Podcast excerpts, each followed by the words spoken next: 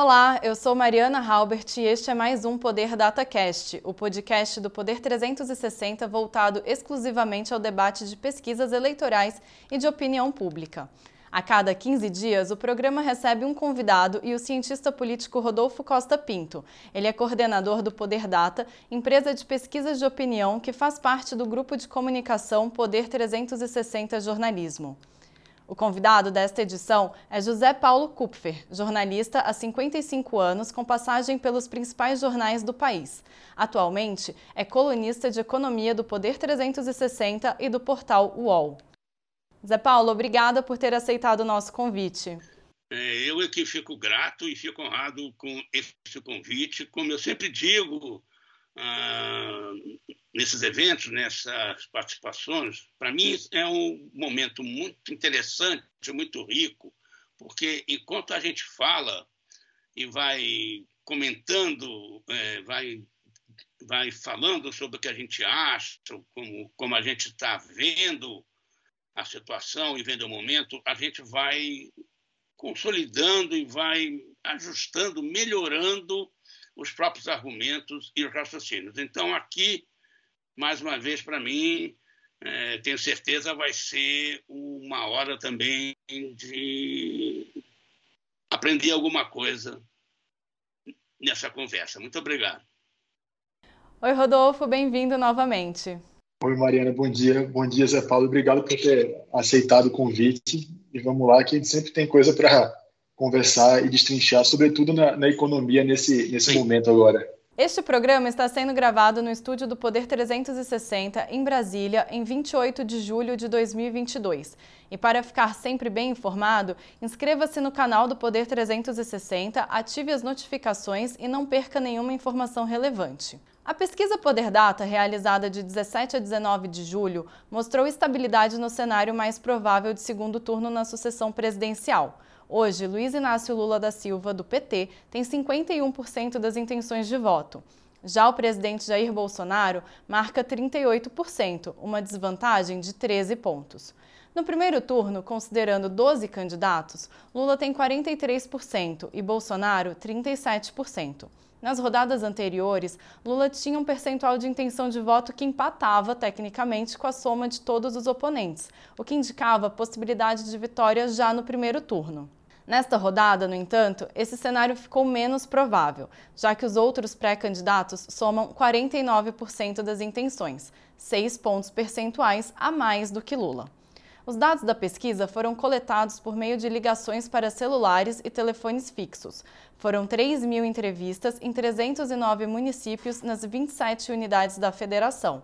A margem de erro é de 2 pontos percentuais. O intervalo de confiança é de 95%. E o registro no TSE é BR 07122-2022.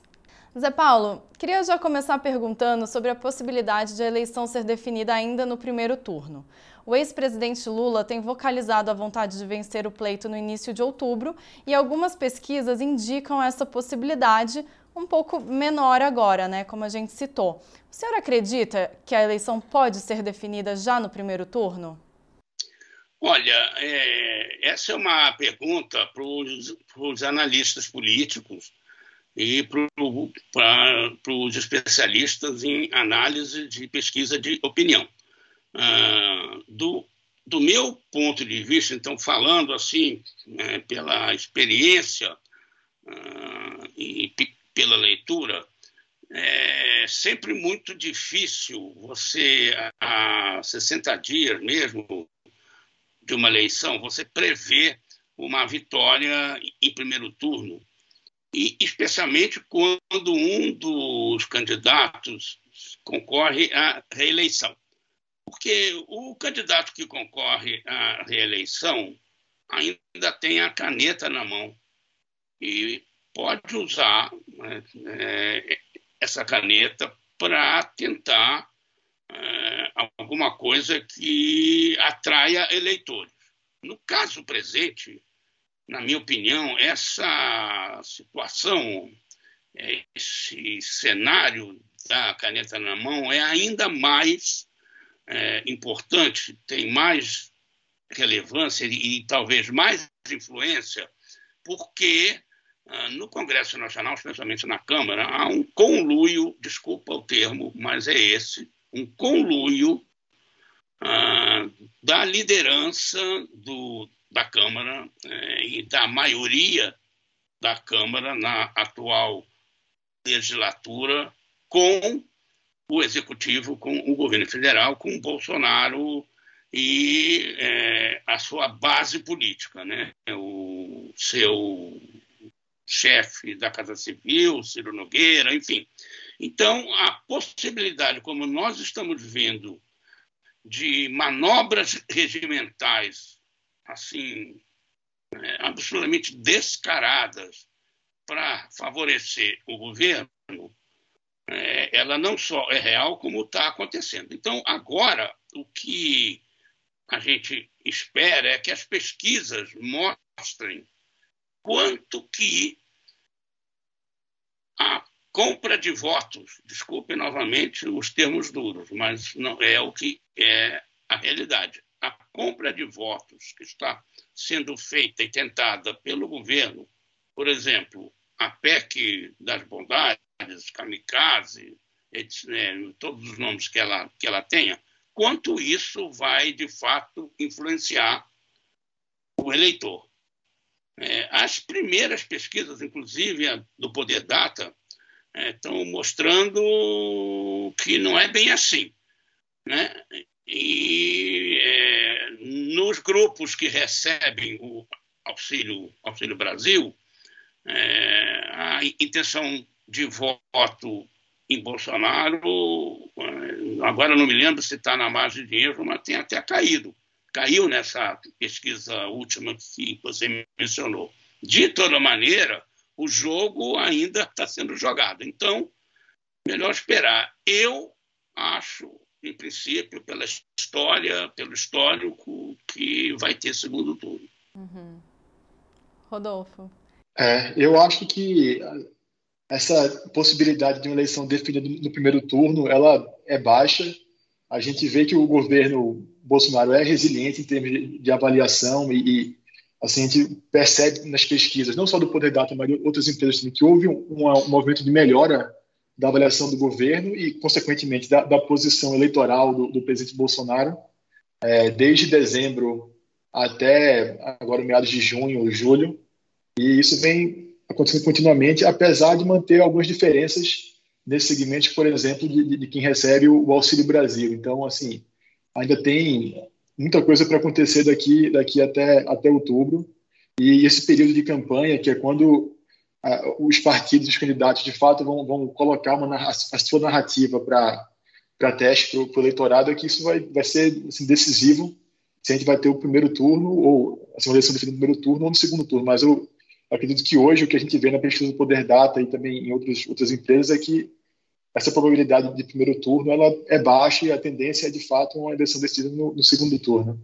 É, o que está acontecendo nesse momento? Qual é o, o ambiente econômico que está por trás uh, desses resultados? É, logicamente, a economia não, não é o único fator que pesa numa eleição, na decisão de voto, mas ela sempre tem um peso muito grande e nesta eleição, especialmente, um peso talvez é, ainda maior. Como é que está a situação? É, tem uma melhora, uma melhora nas condições econômicas gerais. A economia é, está crescendo mais do que se previa no começo do ano. É, já se sabia que o, que o, primeiro trimestre, com um impulso que veio do final do ano passado, teria um resultado razoável, cresceu 1%, mais ou menos 1%, é um resultado razoável nas, nas condições atuais, e que esse crescimento ia arrefecer o ritmo de crescimento, a tração da atividade econômica ia arrefecer é, normalmente daí para frente, por, porque não havia um impulso novo, mas era simplesmente o que veio do impulso do, do ano passado e isso então iria arrefecer. O segundo trimestre seria um, já um pouco, teria crescimento ainda, talvez, mas um pouco menor, talvez metade do crescimento do primeiro trimestre. E no segundo semestre, a previsão era de recuo recuo da atividade econômica nos dois é, trimestres do segundo semestre, é, fazendo com que a economia crescesse muito pouco no ano. É, as previsões variavam de meio a 0,8%, coisa e tal. Bom, o que, que houve? Houve que o governo começou a, a injetar dinheiro na economia, e isso, de certa maneira, mesmo dessa, dessa maneira temporada e atabalhoada, é, sem um plano, né, sem, uma, sem ser uma coisa estrutural, é, isso, produz, é, isso joga dinheiro na economia e move, de certa maneira, a economia uh, por um período. Então, não, não podemos esquecer que houve uma antecipação é, do 13º do INSS, dos aposentados pensionistas. Esse negócio jogou já, já foi, jogou na economia uma coisa pesada, 60 bilhões de reais, não é pouco dinheiro, complementado pela, pela possibilidade de retirada de mil reais do fundo de garantia a troco de nada. Pode retirar, porque está em crise, o pessoal está precisando de dinheiro. Isso foi somou mais 30 bilhões. Total, 90 bilhões de reais. Mais ou menos o total do Auxílio Brasil normal de 400 reais em um ano entrou na economia a partir de, de abril. Isso melhorou é, as perspectivas do, do segundo trimestre e talvez deu um empurrãozinho no resto do ano. Então, as, as previsões de crescimento passaram de 0,8% para 2%. Ok, é, é, um crescimento a mais, mas não é o suficiente para é, fazer com que eu acho as decisões de voto mudem completamente. Há um dado interessante que a pesquisa mostrou nessa rodada também, em que mais da metade dos eleitores, exatamente 57%, dizem ter 200 reais né, na carteira ou a mãos para uma emergência. Essa taxa representa um salto de 17 pontos percentuais desde dezembro de 2020, quando o Poder Data fez a pergunta pela primeira vez. Lembrando que na época a Covid-19 ainda matava cerca de 700 pessoas por dia no Brasil. Nesse sentido, o senhor avalia que há uma melhora do cenário econômico capaz de ajudar o presidente Bolsonaro eleitoralmente? Olha, respondendo direto à sua pergunta, sim, pode ajudar. A, a, a questão que fica em aberto é quanto pode ajudar. Quantos votos isso significa. Com relação a esse aumento de pessoas dizendo que estão guardando 200 reais, é, eu tenho uma visão um pouquinho mais mitigada. É, eu perguntaria: será que estão preocupados com o futuro? Será que a incerteza em relação ao futuro aumentou? E daí as pessoas se esforçam mais para guardar alguma coisa? Se você olhar o período de pico da da pandemia, talvez tenha tido a pesquisa nessa época, não me lembro, é, é possível que, não nesses grupos mais vulneráveis, de renda mais baixa, mas, em geral, tenha havido um aumento das reservas. Ali, e, e, inclusive em dinheiro vivo, uma coisa engraçada. Ali a coisa assustou muito, era muito forte, era muito desconhecida, houve realmente um entesouramento. As pessoas guardaram dinheiro em casa com medo de muitas coisas. Né? É, uma, um dado prosaico, meio anedótico dessa história, no comecinho da pandemia, no mundo inteiro, houve uma poupança né, de papel higiênico, é, que mais ou menos explica esse tipo de, preocupação. Então, eu não sei se esses 200 reais são porque a vida melhorou, não acredito nisso, porque para as classes de renda mais baixa, é, continua sobrando mês no, no fim do dinheiro, muito, né? E a inflação, isso que a gente vai falar mais à frente, embora esteja com projeções de queda, também é uma queda pequena, ah, no concreto tem pouca, pouca importância, e especialmente é uma queda em, puxado por gasolina, que não tem a ver com a, é, em princípio, diretamente com as populações de renda mais baixa, e energia elétrica, que também não tem a ver com a população de renda mais baixa, porque essa população é, é, é, que tem energia elétrica, ela é isenta ou está nas faixas sociais onde tem pouco aumento ou não tem aumento. Então, na área onde a coisa pega, que é onde o orçamento doméstico da renda mais baixa, é, com 180 ou mais por cento do total, alimentos, o negócio não está ainda é, dando muita sopa. É, a situação está ruim e as previsões são que os alimentos em casa, é, né, é uma situação diferente do comer em restaurante tudo mais, em, enfim, lanchonete, mas a alimentação no domicílio, que é o termo técnico aí do IBGE, as, as previsões são de um, uma alta nos preços esse ano é, por volta de 15%, para uma inflação que vai ser de 7, 7,5%, o dobro. Ou seja, está ruim o negócio, não está bom. Talvez isso seja mais importante para a definição do voto, o poder aquisitivo, do que é, é, exatamente os 200 reais a mais que podem entrar é, para essa população que é atendida, já é atendida pelo Auxílio Brasil. É, e, Zé Paulo, eu ainda adicionaria mais um, um detalhe nessa leitura. Eu, eu concordo com, com, o que você falou. Eu acho que assim, o que a gente vem vendo nas pesquisas do Poder Data ao longo da, das semanas que a gente vem fazendo é que o, a intenção de voto hoje está muito cristalizada, muito consolidada.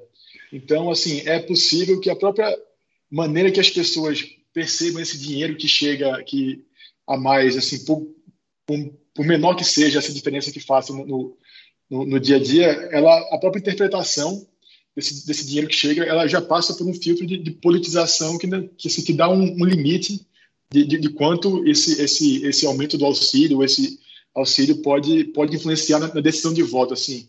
Então, não é, não é uma coisa mecânica. Na hora, né, é. Cada real vai, vai significar é. quantos, quantos por cento de voto a mais. Então, não é, não é, é algo, são, não é uma relação direta desse, desse sentido. É, são várias coisas que entram aí, né, Rodolfo? Isso. Primeiro, é, essa ideia de que o pobre é comprável com dinheiro, com comida, isso é um preconceito que não tem base em coisa nenhuma, Sim. a não ser no preconceito. Por que, que rico vota por princípio, por posição política, e o pobre tá, tá, não, ele recebeu lá uma benesse, recebeu um, um benefício, pronto, ele paga é, no voto, ele é comprável. É que a ideia que o Bolsonaro e o seu governo estão tentando desenvolver vão quebrar a cara. Vão quebrar a cara. Primeiro ponto, na minha opinião, é esse. Por quê? Onde, de onde saiu essa ideia de que pobre é comprável, não tem posição? É, enfim, isso é um monte de, de preconceito que vai se juntando porque não é iletrado, é ignorante, enfim, vai somando preconceito, chega nisso. Sim. Um lugar é, de concreto mesmo, esses 200 reais a mais, eles não eles não fizeram nem o ajuste inflacionário do primeiro auxílio de 600 reais de 2020. Sim. Para ser, é, considerando pelo, pelo IPCA, que é um índice geral, uma média, sem pensar no índice de inflação e, no, enfim, nas coisas que realmente pesam uh, para a renda mais baixa, é, esses 600 deveriam ser pelo menos 720 agora. Então, esses 200 que levam para 600 não é, repõem o poder aquisitivo onde ele estava lá, né? quando de fato teve uma influência maior e de fato naquele período é, fez uma, uma mudança, uma alteração, pena que muito temporária, ah, nas, nas, nas condições brasileiras. Você ali com 600 reais, como o, o, o, digamos, o, a fronteira da, da pobreza estava abaixo de 600 reais, é, a pobreza imensa brasileira, e essa é uma questão que a gente pode explorar para o futuro, se vocês quiserem, a pobreza estava abaixo de 600 reais na hora que uma quantidade gigante de pessoas, 70 milhões de brasileiros, um terço da população total, ah, mais do que isso da população adulta, passou a ter uma renda de 600 reais, a, a pobreza no Brasil desabou. Desabou. O problema é que, quando terminou o auxílio, ele já passou para 300 reais logo em seguida, e aí o governo Bolsonaro, o ministro Paulo Guedes, o então secretário de Política Econômica, Adolfo Saxida, é, diagnosticaram, olha que idiotas, que incompetentes, diagnosticaram que não haveria, a chance de uma segunda onda de Covid no Brasil era muito baixa. Então, não era preciso é, novos auxílios. Vamos pensar no teto de gastos, na responsabilidade fiscal.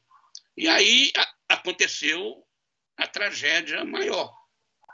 Houve um, um rebote, um surto é, mais conhecido, mas mais é, muito forte, talvez maior do, até do, do que o primeiro, é, houve as pessoas se retraíram porque a ideia do fique em casa, outra idiotice do governo Bolsonaro, uma loucura do governo Bolsonaro, não é que os governadores proibiram as pessoas de ir para a rua. As pessoas não foram para a rua porque estavam com medo, temendo justamente o contágio. Então, é, aconteceu uma desarrumação generalizada que vem dar hoje os seus, os, os seus efeitos, e a pobreza voltou mais forte do que estava. A, a, fome voltou mais forte do que estava antes. Parabéns aos envolvidos nessa magnífica, é, nesse magnífico diagnóstico e nessa política brilhante que foi executada. Querem saber por que, que vão per perder a eleição no, no segundo turno? É por isso. Ô, Mariana, deixa eu só. Eu fiquei curioso para inverter um pouco o papel e, te fazer uma pergunta que é: como você está aí em Brasília cobrindo o Congresso, sempre em contato com, com os partidos e políticos e tal, eu acho interessante a gente ouvir o, que é que você já ouviu deles, de, assim, de, como é que eles esperam que o auxílio impacte, que esse aumento do auxílio impacte na, na campanha e na disputa, né? Não, então, é essas coisas pesam, né? essas coisas é que fazem é, essa coisa. Na, na eleição em geral, né, Rodolfo, vendo as pesquisas, o que eu penso é assim, é uma coisa interessante. Na economia também tem o, mesmo fenômeno. São é assim, é, os dados de alta frequência. Então, você analisar cada indicador que sai do mês, sem levar em conta a história e sem ter condições de tentar projetar, estimar, prever a trajetória futura, você está fazendo um exercício é, assim muito menos rico e mais restrito, observando o retrato daquele instante mesmo, entendeu? Então, sai uhum. uma pesquisa, aí vem uma lá, ah, vai dar primeiro turno, não vai dar primeiro turno, ah, é, tá isso e aquilo. Na verdade, como você disse, o quadro, enfim, eleitoral está um pouco cristalizado já. Está um pouco, pode, é, logicamente, pode ter é, eventos é, é, extraordinários que mudem tudo isso completamente, né? Mas a possibilidade de uma vitória do Bolsonaro, aí já estamos falando no segundo turno, é bem mais baixa. E a possibilidade dele reverter agora essa situação é, não é impossível, mas é muito, muito difícil. Então, por quê? Porque tem toda uma história, não é à toa, uma história que, é, de um governo é, muito, muito, muito deletério para o país e para a sociedade. É, tem lá os seus é, seguidores, os seus, tem, tem uma base ideológica firme, mas como a gente sabe, né, Rodolfo, a história mostra, a história do Lula mostra isso, enquanto ele foi, ele foi só PT e tudo mais, ele perdia as eleições sempre, não é suficiente. Não é suficiente para conseguir o, o, o, os votos que deem a vitória. Então, é, vai ser difícil reverter esse negócio a partir de agora. Fora que o, o presidente Bolsonaro, né, ele é uma figura ímpar, né? Então fizeram todo um esforço, por exemplo, fizeram todo um esforço, um negócio, as mulheres, né, não é? Bota lá a, a primeira dama, a primeira dama faz um, discurso é, de púlpito de, de igreja, todo mundo chora, um maior sucesso, dizem, né? E no dia seguinte, ele, meio, talvez, uma análise que eu acho maluca, mas verdadeira, meio enciumado com o sucesso da esposa, senta-lhe a pua, diz que ela quer mesada, diz que ela, que ela aprendeu Libras, por, linguagem de Libras, porque falava alto e ele mandou ela aprender. Enfim, deu um cacete, acabou com essa história. Então, é, é, sei lá é, como é que funciona, é, mas eu acho que não funciona. Eu acho que. E o problema é, é a herança, é o que tem aí. Né? Ninguém passa por uma pandemia que vitima quase 700 mil pessoas. Vamos falar 700 mil famílias, cada família tem três pessoas. 2 milhões e tanto de, de pessoas diretamente atingidas no pior dessa, dessa, dessa, dessa coisa, e isso não vai ter reflexo na avaliação e nos votos numa eleição presidencial.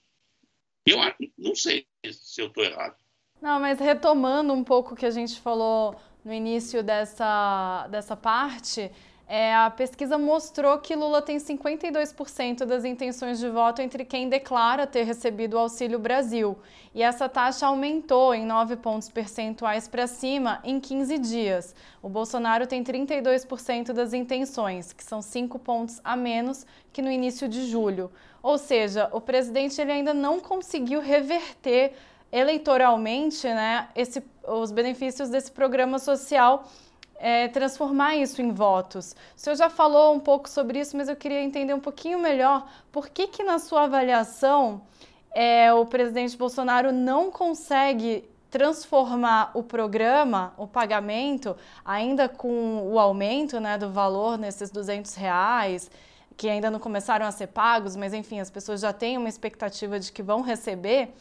É, por que, que ele não consegue transformar isso em dividendos eleitorais?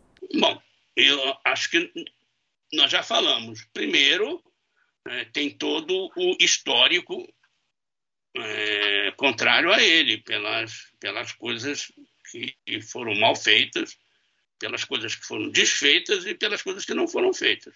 Primeiro de tudo é isso. Segundo, de fato, que o poder aquisitivo é, não é, não está é, em relação a quem já recebia os 400 reais não vai, não está dando folga, está né? faltando, ainda não é, não significa é, uma melhora que as pessoas consigam dizer não, de, é, isso de fato mudou a minha situação.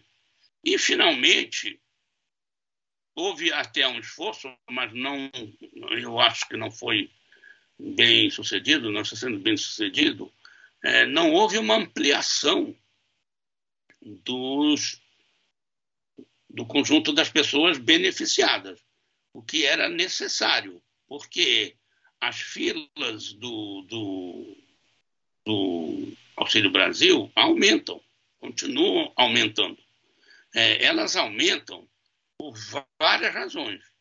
Elas aumentam porque mais gente entra em vulnerabilidade. A situação não está boa, apesar da economia é, estar apontando um pequeno crescimento, a situação não está boa, é, o acesso aos bens e aos serviços não está melhorando significativamente, apesar de uma queda na inflação média, na inflação, o índice.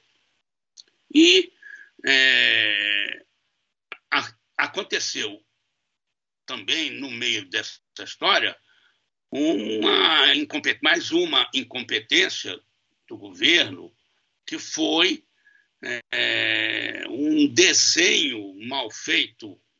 É, eles, não, eles não são não são especialistas nos assuntos, as pessoas do governo ah, que mandam, que, que, tem, que participam das, dos planejamentos e das decisões não são é, não não vêm de áreas técnicas, vêm de áreas políticas, de áreas ideológicas, enfim, é, houve uma deterioração do cadastro único, que é uma coisa importante exatamente para definição, estruturação e execução dessas políticas públicas, especialmente na as de transferência de renda. É, não definiram bem é, os elegíveis do Auxílio Brasil, e o resultado é que é, as famílias estão se dividindo, porque isso é possível, é, para se cadastrar. As pessoas no mesmo endereço, marido e mulher, é, estão se inscrevendo na, com o endereço da casa de uma tia, enfim, está havendo uma multiplicação de candidatos ao Auxílio Brasil. E isso aumenta, e, e, é, e, e essa busca de mais candidatos dentro da mesma casa, da mesma unidade residencial, da mesma família, digamos assim, família nuclear, está é, sendo incentivado pelo Auxílio Brasil é, turbinado. Então, mais gente ainda está procurando se cadastrar e está se cadastrando. Qual é o resultado? A fila cresce. A fila está crescendo mês a mês. É, lá pelas tantas, não me lembro, maio tinha 2 milhões e tantas pessoas famílias na fila de espera. Esse negócio, a essa altura, deve ter subido.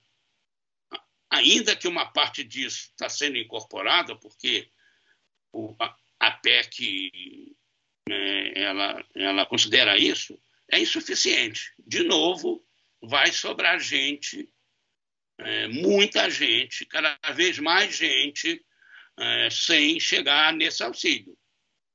Aí vocês, exatamente, vocês é que podem falar, vocês que fazem pesquisa, me dizer a, a, até que ponto isso é, se dissemina pelos amigos, pelos outros familiares, pelos, pelas, pelas, pelas linhas, pelos, enfim, pelos círculos é, em volta desses que vão ficar para trás, chupando o dedo. É, eu fico imaginando que pode gerar uma frustração também, né? Já que as pessoas se cadastram e acabam no, ficando nessa fila sem receber de fato o dinheiro, né?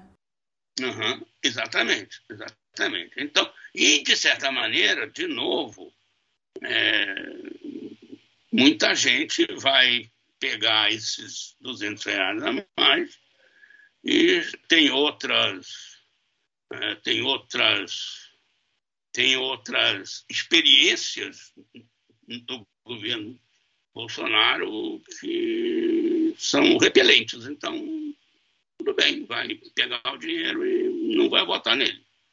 Mas a caneta está em ação, eles ainda estão e vão fazer mais. Você, vamos, não vamos é, ser ingênuos, vai ter muito mais coisas. Não sei se vai pegar, se vai terminar pegando. Eu acho que não é suficiente, em hipótese alguma, pela rejeição do Bolsonaro. Aí você pode falar, eu já estou entrando numa seara que não é bem a minha. Rejeição, o, o tempo, o efeito da chegada do, do benefício, etc e tal, não sei. É, aparentemente não, não vai dar não vai dar. Quando a gente observa assim pesquisas anteriores lá do, do Poder Data que a gente fez, a gente começou a fazer assim quinzenalmente, logo no começo da, da pandemia. Então, depois que o auxílio emergencial começou a ser pago, é, o intervalo assim entre o começo do, do, do pagamento e o, o, governo começar a melhorar a avaliação foi cerca de quatro meses quase. Sim. Então assim esse efeito Sim. primeiro não é imediato. Eu acho que hoje a politização do, do, cenário também limitam, talvez limite um pouco o efeito desse, desse dinheiro para além do, da coisa da questão econômica da, da, inflação, de como essa diferença do que era lá atrás e do que é hoje é, é, é menor. E assim, um ponto que eu acho interessante quando a gente observa o histórico de pesquisas do Poder Data é que a gente via lá no começo, antes mesmo da pandemia, a gente já fazia algumas pesquisas, a gente via que o, grande parte do, do, de quem apoiava assim de maneira mais firme o presidente Bolsonaro era a, a nossa elite econômica, assim, pessoas que, que tinham uma renda maior. E aí, depois Sim. que o auxílio começou a ser pago, o auxílio emergencial, lá na pandemia, começou a ser pago, essa base mudou é, proporcionalmente, ela começou a ser bem maior entre quem tinha uma renda menor, ali, a nossa classe média mais baixa, não assim, a base da pirâmide ainda não, mas a classe, classe média ali, com renda até dois salários, dois a cinco salários, começou a apoiar mais o Bolsonaro. E aí, depois que a economia voltou a se deteriorar, isso mudou um pouco, assim, reverteu. E, e aí, quem tem renda maior que tende a, a apoiar mais e a votar mais no Bolsonaro. A classe média ali, classe média que eu falo, entre dois e cinco salários, também tende, tende a votar um pouco mais no Bolsonaro, ficar dividida. Mas a base da pirâmide assim, de, de, de, de renda segue rejeitando muito mais o Bolsonaro do que, do que apoiando ele. Apesar de, claro, assim, a gente está também pensando aqui em futurologia, mas assim, esse, esse, dinheiro pode cortar um pouco a vantagem, mas talvez não seja decisivo o suficiente para levar uma vitória por causa da, da diferença de, de, de, poder aquisitivo do, do, que é do que são 600 hoje do que eram lá atrás e do tempo de, de, dar, de fazer efeito mesmo porque se a gente pensar que, que as pessoas têm dívidas acumuladas e que precisam pagar isso e que enfim, para esse efeito, esse sentido, leva existe um, um timing é, diferente eu, também. Eu não sei se as, se as pesquisas captam é, muito bem, mas captam, de certa maneira, é, um fenômeno que eu mesmo, com os, os dados econômicos, é, faz algum tempo e até escrevi já mais, mais de uma vez na minha coluna até do, do Poder 360, é, é visível e os dados mostram, isso aqui é interessante, os dados mostram um aumento do mal-estar na sociedade. Como é que eu localizo esse mal-estar? Eu localizo esse mal-estar na perda do poder aquisitivo, primeiro, e dois, no aumento absurdo da, do endividamento e no aumento é, recorde, na, na, na, no nível recorde de inadimplência. Como é que eu junto essas coisas todas? E eu estou falando aí, talvez, mais de uma classe média, média baixa, é, que é quem vive mais claramente esse fenômeno, talvez, que é uma, é uma porção, é uma fatia bem grande da população e do eleitorado, de uma classe média bem baixa, já perto.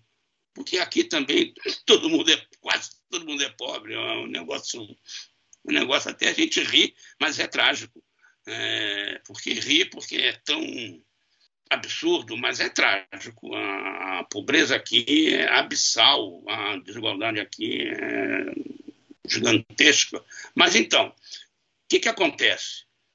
A família tenta manter o poder aquisitivo, é, tenta manter o nível de vida, tenta manter aquele nível que tinha anteriormente. Bom, não consegue, não consegue. E então, qual é a decisão? Ah, eu vou pegar dinheiro emprestado para manter é, o meu nível de vida. Então, eu, eu pego empréstimo e aí completo a minha renda com esse empréstimo, é, vou dar um jeito, jogo para frente a solução desse problema e eu mantenho o meu nível de vida, hum, bem ou mal. Aí, é, nessa hora, a gente começa a ver na, na imprensa reportagens sobre troca de queijo por, por sei lá o quê, de, enfim, essas. É, troque isso, enfim. Né, é, esforços para manter o nível de vida e vai menos ao restaurante, aquelas histórias que a gente conhece bem, aquelas pautas que se repetem. Bom, aí pega dinheiro emprestado. Então, o crédito cresce, é, tem mais gente pegando dinheiro e aí cresce a inadimplência. A inadimplência é exatamente a hora em que o esforço para manter um nível de vida fracassa. Né? A pessoa não só não mantém o nível de vida, como assume um compromisso que não consegue honrar, não consegue pagar, e aí o nível de vida desaba. É, esse mal-estar está instalado aí, está instalado. A gente vê em várias, em várias manifestações e nos dados econômicos da economia, esse tipo de dado que eu estou falando aqui, dando como exemplo, é, torna esse negócio absolutamente visível. A quantidade de gente, assim, somando, quantidade de trabalhadores é, de, de longo desemprego, mais de dois anos desempregados. Isso aí é uma tragédia, um número enorme, um número muito grande. Ele ainda não caiu, ele deixou de crescer na, na velocidade que vinha crescendo, mas não caiu. Enfim, há uma situação, há um ambiente de mal-estar é, que deve se refletir nas, nas coisas eleitorais. nas, Sim, sem dúvida. Eleitorais, nas eleitorais. Eu acho que até sugestão, não sei nem se é viável. É, é, a, a, sacada de perguntar se tem alguma reserva é, podia ter outra pergunta sobre é, que leve a uma visão desse mal-estar crescendo ou não, diminuindo ou não, sei lá. Mas eu acho que esse sentimento está instalado e era interessante que as, que as, que as pesquisas medissem, aproveitassem uh, a sua ida ao campo para medir, viu, Rodolfo? Não sei. Sim, a gente, durante a pandemia, a gente fazia uma pergunta é, colocando para as pessoas a, a, questão de se elas haviam deixado de pagar alguma conta é, no, no, mês anterior.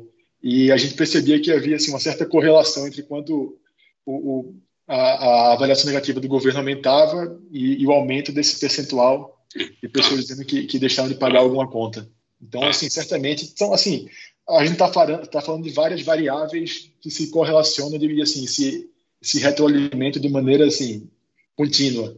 Então é difícil separar os efeitos de, de cada, de cada uma, mas o, é, a gente percebe claro, que assim. Porque, é, porque certos dados eles precisam ser interpretados. Por exemplo, aumento do volume de crédito. Isso significa que a economia está crescendo, que as pessoas estão mais confiantes, que estão é, pegando dinheiro para empreender, para melhorar o seu nível de vida, com confiança de que vão conseguir pagar com, os, com a renda que vão, que vão obter, renda melhor, é, daí para frente, ou, ou é o desespero de tentar manter uma situação que está se deteriorando e a única saída, não resta outra, é fazer é, esse lance né, sem ter certeza de como é que vai ser lá na frente. Jogar para frente o problema.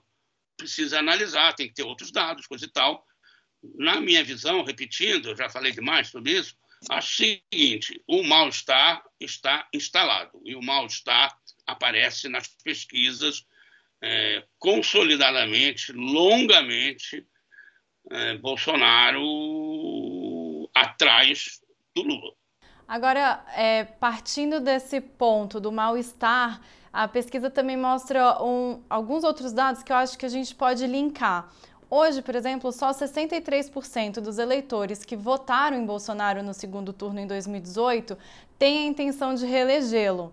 A pesquisa também mostrou que o PT atualmente manteria 78% dos votos dados no segundo turno a Fernando Haddad, que foram agora absorvidos por Lula nestas eleições retomar os votos dos chamados arrependidos é hoje uma das, é uma, é hoje uma das prioridades da campanha de Bolsonaro. Nessa toada do que o senhor está falando, desse ponto de vista econômico, desse sentimento de mal-estar, como que o senhor avalia que o presidente poderia reconquistar os votos desse grupo dos arrependidos? Tem uma questão ideológica, claro, né, de quem votou nele e hoje prefere outro candidato, mas também tem uma questão econômica envolvida, né? Como é que o senhor avalia é, a tentativa de retomar a confiança desse grupo específico? É, é enfim, como você está falando, as pesquisas mostram e, é, uma migração de votos do Bolsonaro em 2018 para outros candidatos. Né? É, especialmente o, o Lula. É, eu acho que é isso, é, é essa questão. É uma decepção, uma desilusão é, é, em relação a esse governo e a essa altura, aí, de novo, é uma questão o pessoal da política e o pessoal das pesquisas, se isso se deve, de fato, mais ou apenas a fatores econômicos, ou se deve também a, enfim, a, outros, a outras questões políticas, ideológicas, é, enfim, é, como, como o governo se conduziu, como produziu as suas pautas, como levou essa, essa coisa adiante. A questão da corrupção também ah, no Brasil parece que tem uma grande importância ah, na, nas decisões dos eleitores. Aí vocês talvez possam lembrar alguns dados de pesquisa que mostram isso. E essa questão da corrupção, eh, eu imagino, embora não tenha sido. É, de um lado, houve um alívio em relação ao Lula, depois da da debacle da Lava Jato, depois de todo esse tipo de coisa, é, que não é total, obviamente, mas obviamente também dá um, um alívio desse lado, e de outro lado, as questões de corrupção no governo Bolsonaro, envolvendo apoiadores e, e gente do, do próprio governo que é, cresceram muito. Ah, pipocaram casos e mais casos e mais casos e mais casos. Perdão, escândalos variados nessa linha. Então, aquela turma, eventualmente é, ligada nas questões da corrupção, é, podem ter feito essa avaliação. É, de um lado, não, o PT, o Lula, eles não são tão corruptos assim, ou pelo menos não há prova, não, é? e do outro lado, o contrário, há aquele, aquele político, aquele grupo cuja narrativa era assim, impoluto, é tudo conversa, né? Porque desde sempre nós sabemos como é que o Bolsonaro funciona e o, e o seu entorno. Mas é, não eram tão impolutos assim. Olha ali o caso dos pastores no Ministério da Educação e mil casos anteriores, vários, vários, vários outros casos da Covaxin, não sei do que mais, enfim. É, isso pode estar influenciando também, mas aí não é comigo. Eu estou pensando junto com vocês. Rodolfo, qual que é a sua é. avaliação política? O que, Mariana? Desculpa, não, não vi. Qual que é a sua avaliação política sobre essa tentativa, né, de é, oh, é. trazer os arrependidos A gente olhando um pouco para para 2018, acho que assim, grande parte do, do, do, voto em Bolsonaro foi menos um voto na pessoa do Jair Bolsonaro e mais um voto anti anti-PT. Assim, as pessoas não, não, conheciam muito quem era Bolsonaro, mas sabiam assim. Ele foi muito muito eficiente em colocar essa marca do, do, do antipetismo e puxar isso isso para ele. Então não, não, era um, não era um voto que era ligado à, à pessoa do Bolsonaro, como, como já existe hoje esse um voto que é do sobrenome Bolsonaro, não, não é de uma bandeira específica, é um voto dele mesmo, bem, bem, realmente personalista.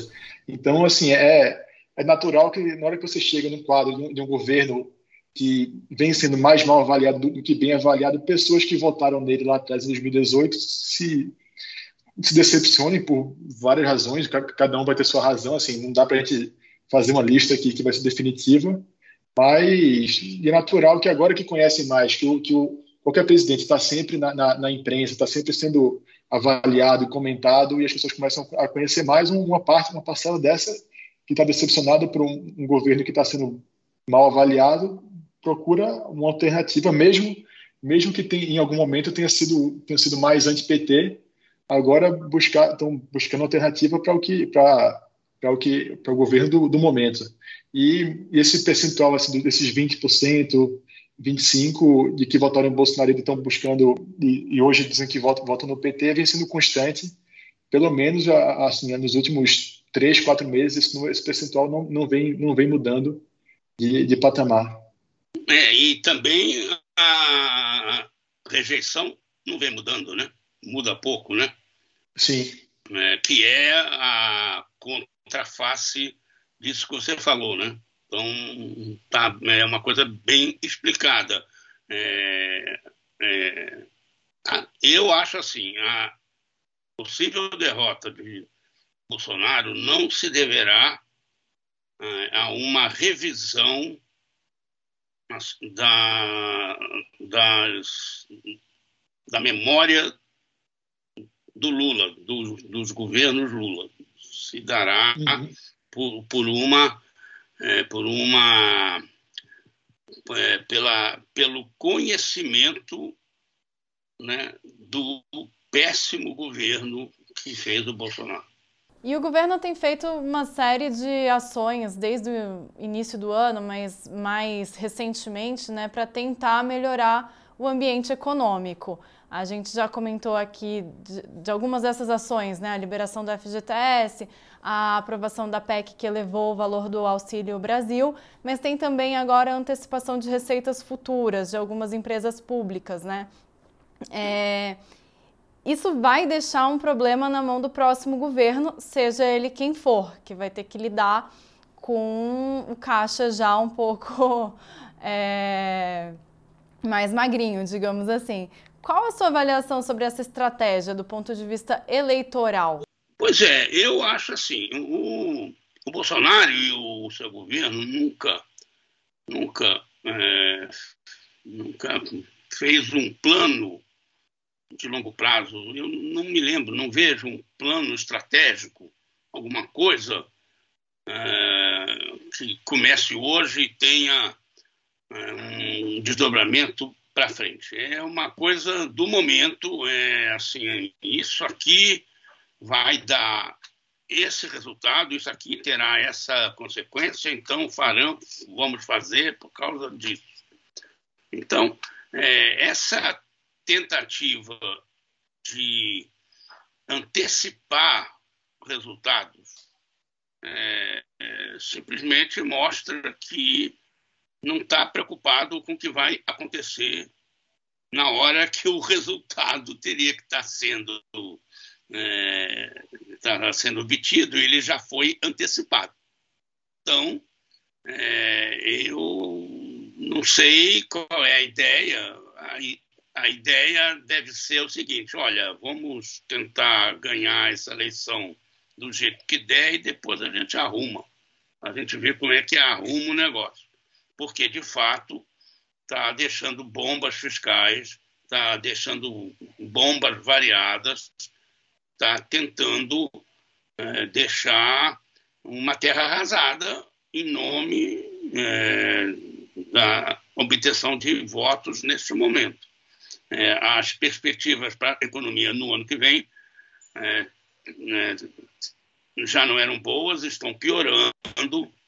Né, as, a cada crescimento que se coloca no PIB, na variação do PIB para 2022, é um, um ponto que se tira das projeções da variação do PIB em 2023 e não é à toa. Não é à toa. É porque você está consumindo, está tentando consumir e, e, às vezes conseguindo consumir hoje o que era para você estar esperando para consumir amanhã. Você está fazendo antecipações, é, em geral, com, e com uma visão eleitoral. Você está é, fazendo tudo até o fim do ano, né? É uma coisa temporária, depois vai tudo desabar, vai tudo cair. E pior, não é gradativamente, não é num pouso suave, vai cair é, direto, vai se, estabacar, não tinha outra palavra, no chão. E aí, quem tiver lá, pode ser o próprio, enfim, ou o outro que se vire. Que se, se vire para botar a coisa em ordem. De toda maneira, é, houve uma aceleração, eu acho, houve uma aceleração desse movimento de demolição destrutivo é, agora no, na reta final da corrida eleitoral. Mas o governo inteiro funcionou assim. O governo inteiro funcionou assim. A minha visão é que o próximo governo, vamos dizer, o Lula, né, não tem mais ninguém é, de oposição para aparecer, para ganhar né, a essa altura. É, o Lula, e eu acho que ele tem consciência disso, já fez várias declaração nesse sentido, é, esse vai ser um governo de transição.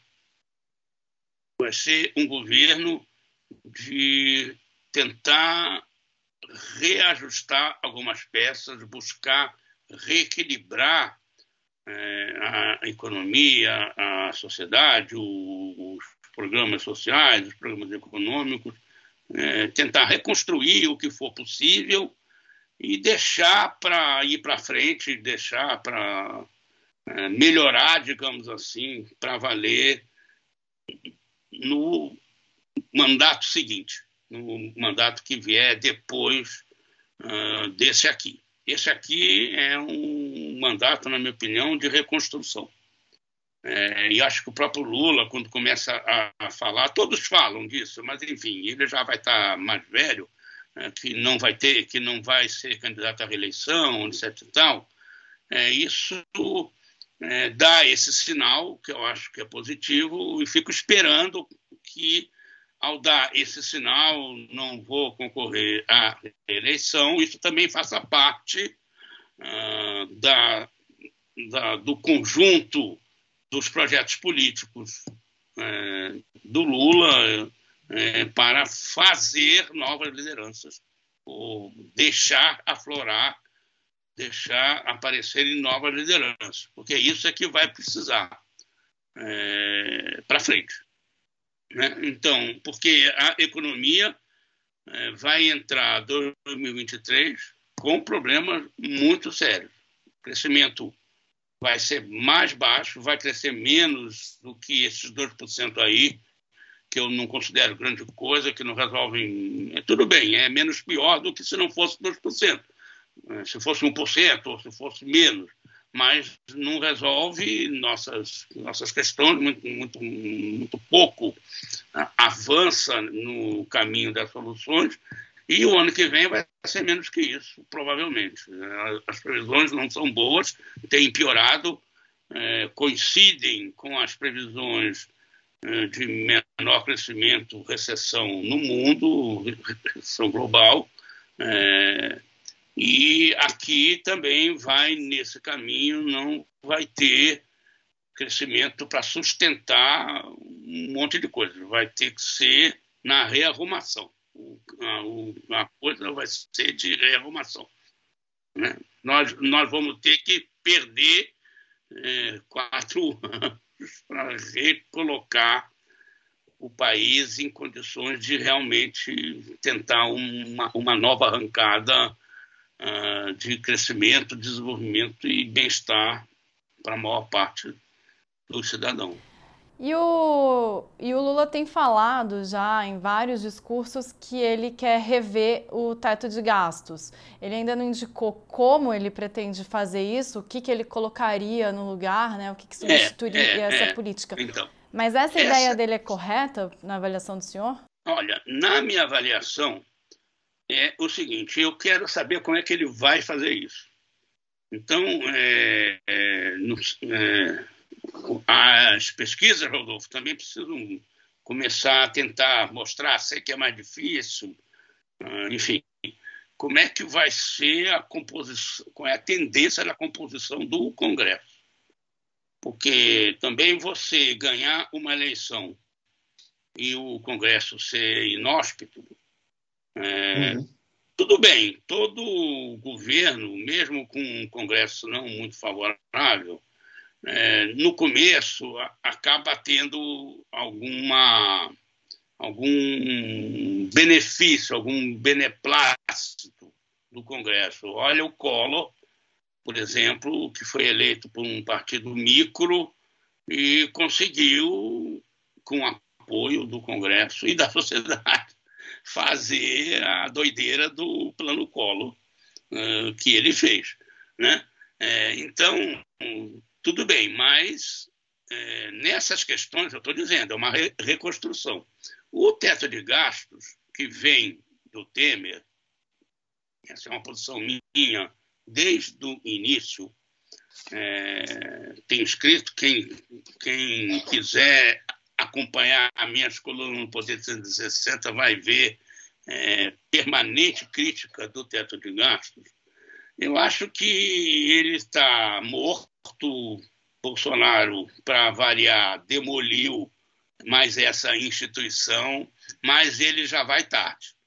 Precisa ter alguma coisa para pôr no lugar, precisa ter algum tipo de controle de gasto público, não tem dúvida mas não o teto de gastos. O teto de gastos, para mim, foi uma loucura neoliberal que deu ali na ponte para o futuro.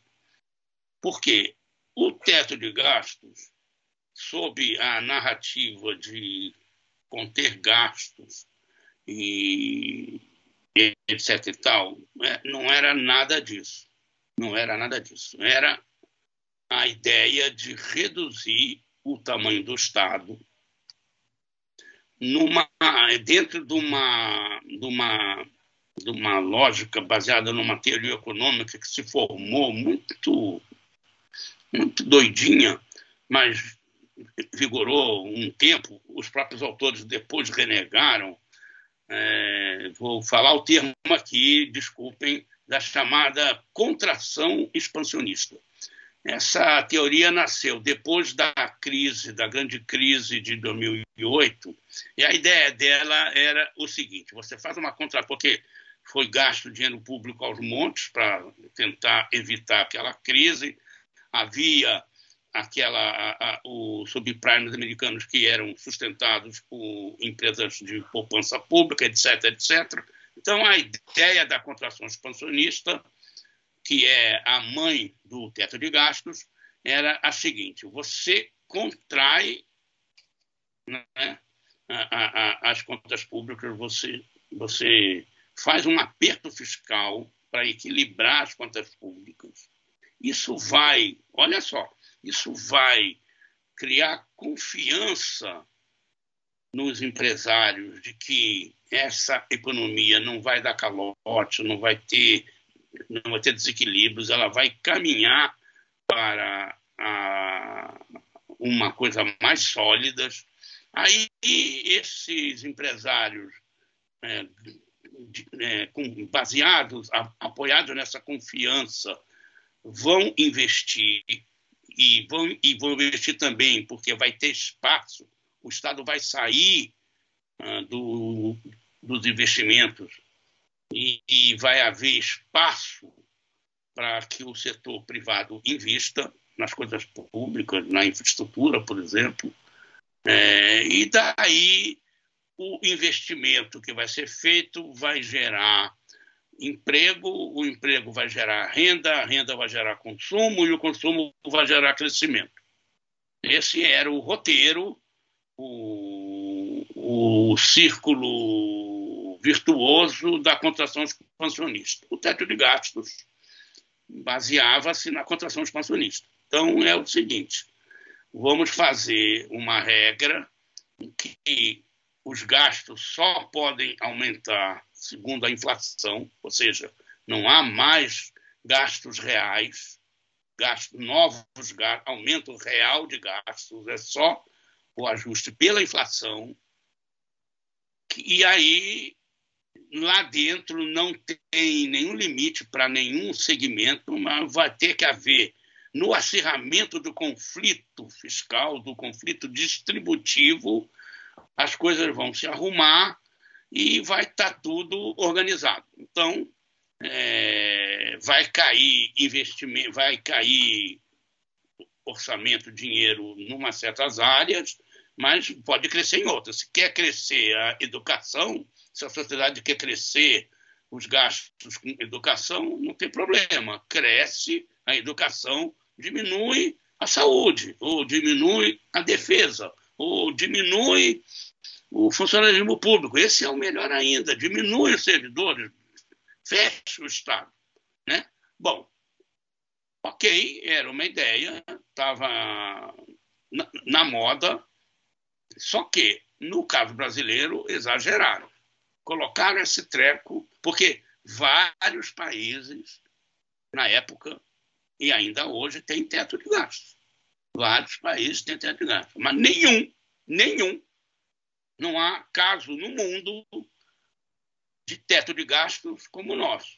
Um, inserido na Constituição. Nenhum país inseriu o teto de gastos na Constituição porque ninguém queria ficar engessado é, para mudar isso, e vamos ver agora, vai ter que ter dois, dois quintos, dois turnos aqui, dois turnos lá, etc e tal.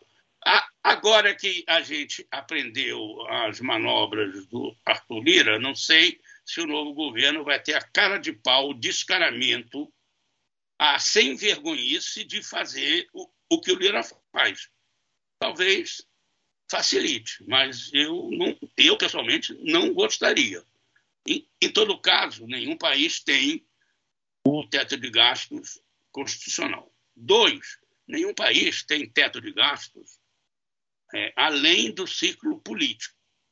Traduzindo, nenhum país tem um teto de gastos de 20 anos, como o Brasil, podendo rever em 10, coisa e tal, 20 anos. Aqui no Brasil hoje são quatro mandatos.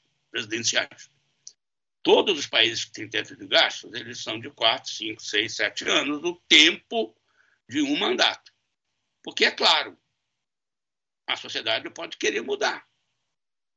Mas aqui, em teoria, a gente não, queria, não fez para isso. Os rapazes lá do nosso Temer né, é, acharam que tudo bem, mete isso 20 anos. Três, nenhum país tem teto de gastos tão inflexível quanto o brasileiro. Em todos os lugares você pode ter escapes para crise, e aqui, para ter escape para crise, porque o teto de gastos não prevê, você tem que fazer um malabarismo é, é, constitucional de inventar é, estado de emergência, de calamidade, o cacete a quatro, porque na regra do teto não tem saída para a crise e não tem saída para investimento público, sabe? Investimento em ponte, em energia, enfim, nas coisas de infraestrutura, especialmente, que o setor privado tem dificuldade em investir, porque são investimentos muito pesados né, e de maturação muito lenta. Precisa ter o Estado ali dando uma força, puxando o trem nessa área, nesta área. Que é um dos pontos que o Lula coloca, né? De trazer o setor, o Estado para ajudar o setor privado. Nosso teto é uma excrescência absoluta. E aí, que, que aconteceu? Como quase tudo no governo Bolsonaro, né? o, o governo Bolsonaro implodiu o teto sem nenhuma, sem nenhuma consideração com as questões institucionais. Pereré. Implodiu o teto lá, fez, é, fez a PEC dos precatórios, começou, tirou 100, 100 bilhões do teto, é, pedalou na tranquilidade ali, né, apoiado pelo Congresso, pedalou e continuou pedalando as várias PECs aí no ano passado, iniciando então, aí a coisa foi para o brejo mesmo. Não tem, não funciona, é disfuncional, mas de todo jeito sempre foi. O resultado final desses anos de teto de gasto é o seguinte: redução das verbas para educação, das verbas para saúde. Os investimentos foram ao chão, nunca esteve tão baixo o investimento público. O que se gasta investimento público não repõe as peças que estão enferrujando, você não, você não tem dinheiro para passar lixa e tinta para que aquele negócio ali não, não deteriore totalmente, que aquele bem produzido com dinheiro público, dinheiro do contribuinte, do cidadão, é, possa funcionar, ele pare de funcionar, e aí vai ter que ser revisto, vai ter que ser revisto. A questão, é, não sei porquê, não sei, eu acho que tudo bem, está em tempo ainda, talvez esteja cedo, mas daqui a pouco não vai ser tão cedo. O nosso Lula tinha que dar, os seus economistas lá tinham que dar uma ideia de que, é que eles estão pensando para pôr no lugar. Porque a, a, narrativa contrária é o seguinte: vai tirar o teto de gastos e não vai pôr nada no lugar, vai ser um Deus nos acuda. Não é verdade, obviamente, o Lula e os seus economistas muito bem sabem.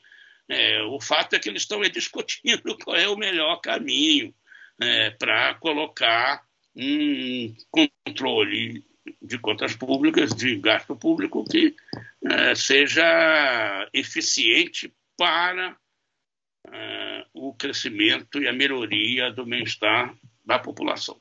Mas essa é uma, é uma questão resolvida. É, se o Bolsonaro continuar, vai ser desse jeito aí. Não, não vai ter teto de gasto, vai ficar nesse lesco-lesco, vai ter que vai fazendo PECs para cá e para lá, é, mudando uma Constituição assim, a três por dois, em meio minuto, com sessões de um minuto, com votação sem ler os negócios, sem enfim, essa, essa coleção de, de golpes regimentais que estão sendo aplicados aí. E Rodolfo... Demais, hein? Falei demais. Não, mas tá ótimo. E Rodolfo, para a gente já encaminhar aqui para o encerramento, o que, que, a gente deve ficar de olho nas próximas pesquisas? Qual o cenário que você acha que vai vir é, no, nesse próximo mês que começa de fato a campanha eleitoral? Ó, oh, eu ficaria sempre de olho na, na, avaliação do governo, como é que isso melhora ou, ou piora, qual vai ser o impacto do, do, do, auxílio aumentado que começa a ser pago nesse mês que vem, se isso vai ajudar, se não vai.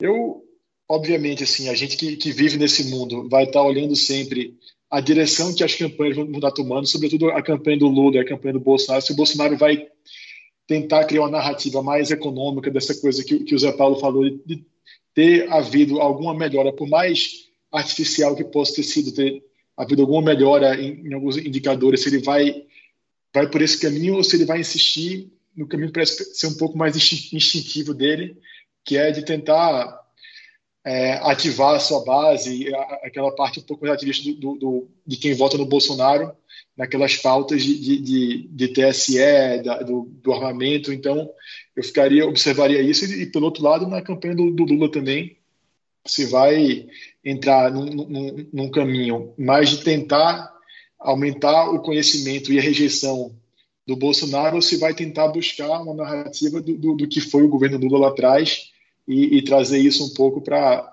agora. E, obviamente, os outros candidatos também, a Tebet, o Ciro, vamos ver o que, é que eles vão, vão tentar trazer de narrativa para se colocarem de maneira competitiva na eleição.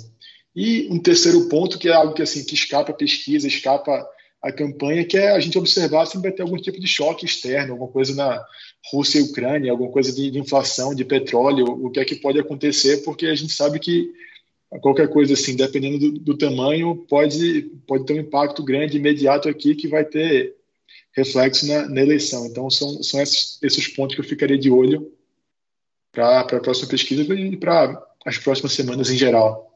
E chega ao fim mais uma edição do Poder Data Cast. Obrigado a Rodolfo Costa Pinto, coordenador do Poder Data, e José Paulo Kupfer, jornalista e colunista do Poder 360, pela conversa. Obrigado, Mariana. Obrigado, Zé Paulo. Até mais. Até a próxima. Estou sempre à disposição. Obrigado. O conteúdo do Poder Data não acaba aqui. Acompanhe as reportagens completas sobre os levantamentos a cada 15 dias no jornal digital Poder 360. Não se esqueça de se inscrever no canal e ativar as notificações. Obrigado a você que nos escutou e acompanhou em mais um episódio. Até a próxima!